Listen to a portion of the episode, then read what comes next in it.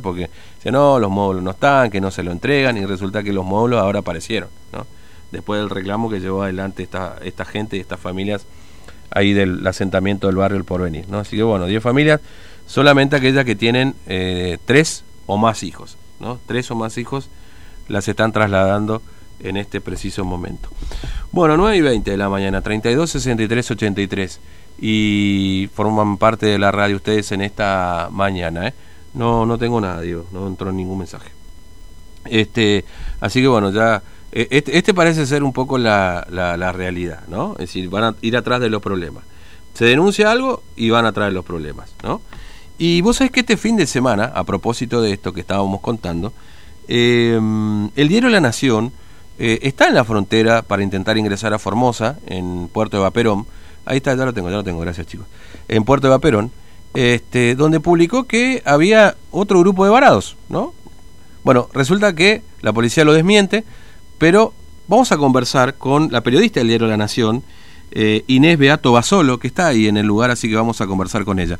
Inés, buen día, ¿cómo te va? Fernando te saluda, ¿cómo andás? ¿Cómo estás, Fernando? bien, nosotros muy bien, gracias. Primero aclaro que en este momento ya no estoy en el puerto, ¿eh? estuve los, últimos tres días. Claro, no, está bien, está bien, es bueno aclararlo también. Es decir, vos tuviste tres días intentando ingresar a Formosa, ahí en Puerto de Vaperón, en el Chaco. Exactamente, en Puerto de Vaperón por Mansilla y también probé por el Colorado, mm. eh, en Puente Libertad, al oeste, y no, no, no lo logré. Mm. ¿Cuál era la respuesta que te daban ahí, bueno, las autoridades que estaban encargadas ahí de, del control? La respuesta de las autoridades era que para ingresar necesitaba el permiso de, el permiso de, ingreso a Formosa, presentábamos todas las acreditaciones de que efectivamente éramos periodistas, estaba yo acompañada con un fotógrafo, eh, teníamos permiso de circulación nacional, teníamos mm. eh, doble hisopado hecho y no hubo caso para entrar nos pedían que tengamos el permiso y ese permiso, como ustedes bien saben, implica acceder a que seas puesto en cuarentena una vez que ingreses a Formosa, lo cual no estábamos dispuestos eh, a negociar. Mm, entiendo.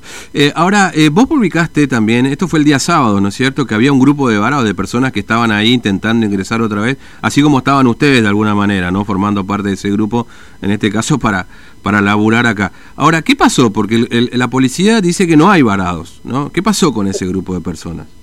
Claro, el viernes por la tarde estuvimos cuando llegamos a, ahí a Puerto de Vaperón, mm. había eh, una, un grupo, una familia que, que la dejó un remis, que se tuvo que ir, una persona en realidad que lo llevó eh, de onda desde Resistencia, sí. estaban en el puente, se tuvieron que quedar ahí con todas sus cosas, la policía no los dejaba pasar, eh, y lo que nos dijeron, yo hablé con ellos que me dijeron que habían podido entrar el sábado, porque ya el sábado no los vi, mm. me dijeron, ni bien se fueron ustedes, eh, por el lío que se armó, nos dejaron pasar sin pedirnos absolutamente nada. Las personas habían estado retenidas más de cuatro horas. Con lo mm. cual, eh, el criterio es bastante eh, arbitrario para el ingreso. No, no, era respecto a una familia y también había más personas frente a la comisaría San estaba arriba del puente. En la comisaría había otro grupo de personas, una chica, por ejemplo, que quería cruzar a Ana María León Pacheco, que quería cruzar a, Paraguay directo, mm. tenía todo, tenía el tenía el permiso y no la dejaban pasar porque estaba ah, caminando, no tenía auto. ¿Y, ¿Y sabés si a ella también la dejaron ingresar? Esa finalmente consiguió mm. una pareja que, que sí tenía permisos y que estaba con auto y logró pasar de ellos. Si no mm. hubiese conseguido a alguien que la lleve, no podía pasar por no tener vehículo. es decir, eh, porque claro, hoy sale un comunicado, en realidad eh, se lo mandaron ayer a los medios de comunicación desde la Policía Provincial diciendo no hay varados. Claro, en este momento no hay varados, nosotros también lo chequeamos en Puerto de Vaperón.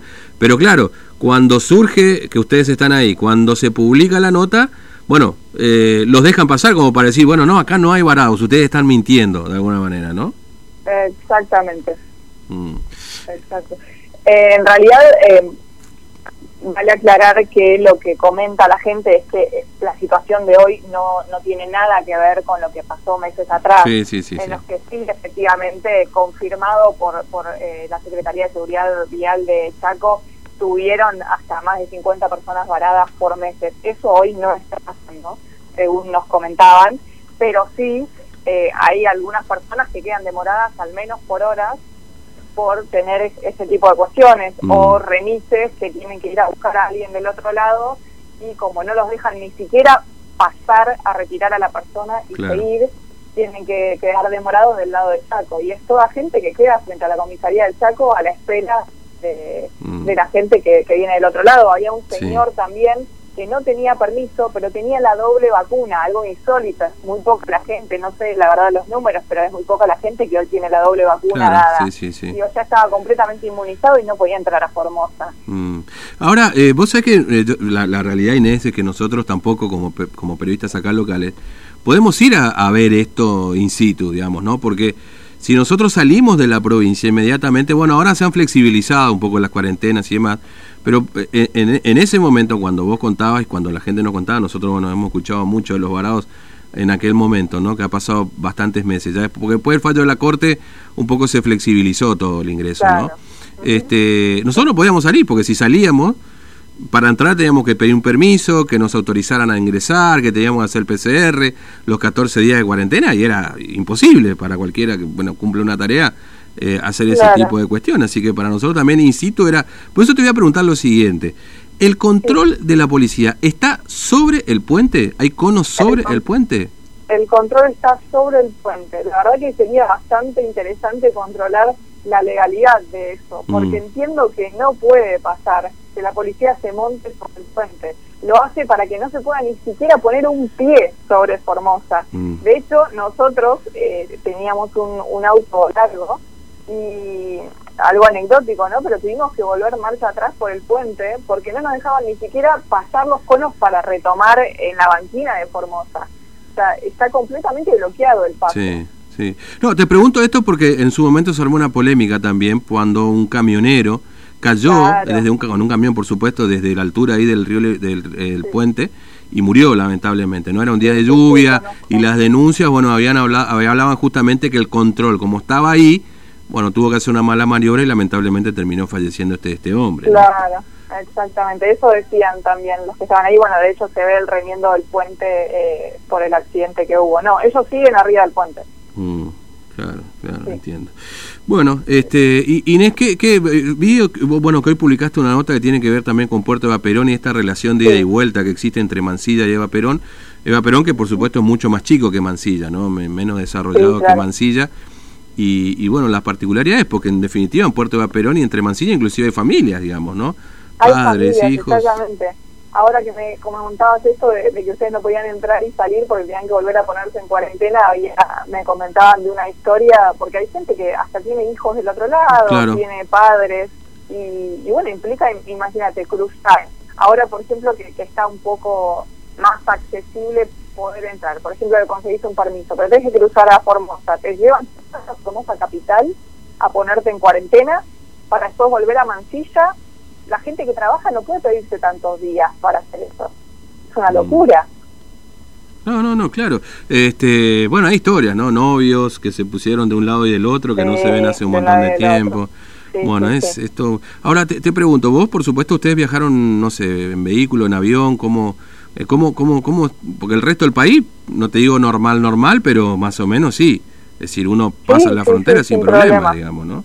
Sí, sí, sí. De hecho, en Chaco hablamos sin problema. Nosotros llegamos a Resistencia Bueno. y de Resistencia nos intentamos trasladar en auto hasta Formosa. Mm, claro, entiendo. Bueno, Inés, te agradezco mucho tu tiempo, muy amable. Gracias no, por, por atendernos. favor, ¿eh? gracias Fernando. Un Un- abrazo. Un abrazo, hasta luego. Bueno, estábamos hablando con la periodista del Diario de la Nación, Inés Beato Basolo. Estuvo tres días ahí en Puerto de Perón intentando ingresar. Bueno, después fue también para Puente Libertad.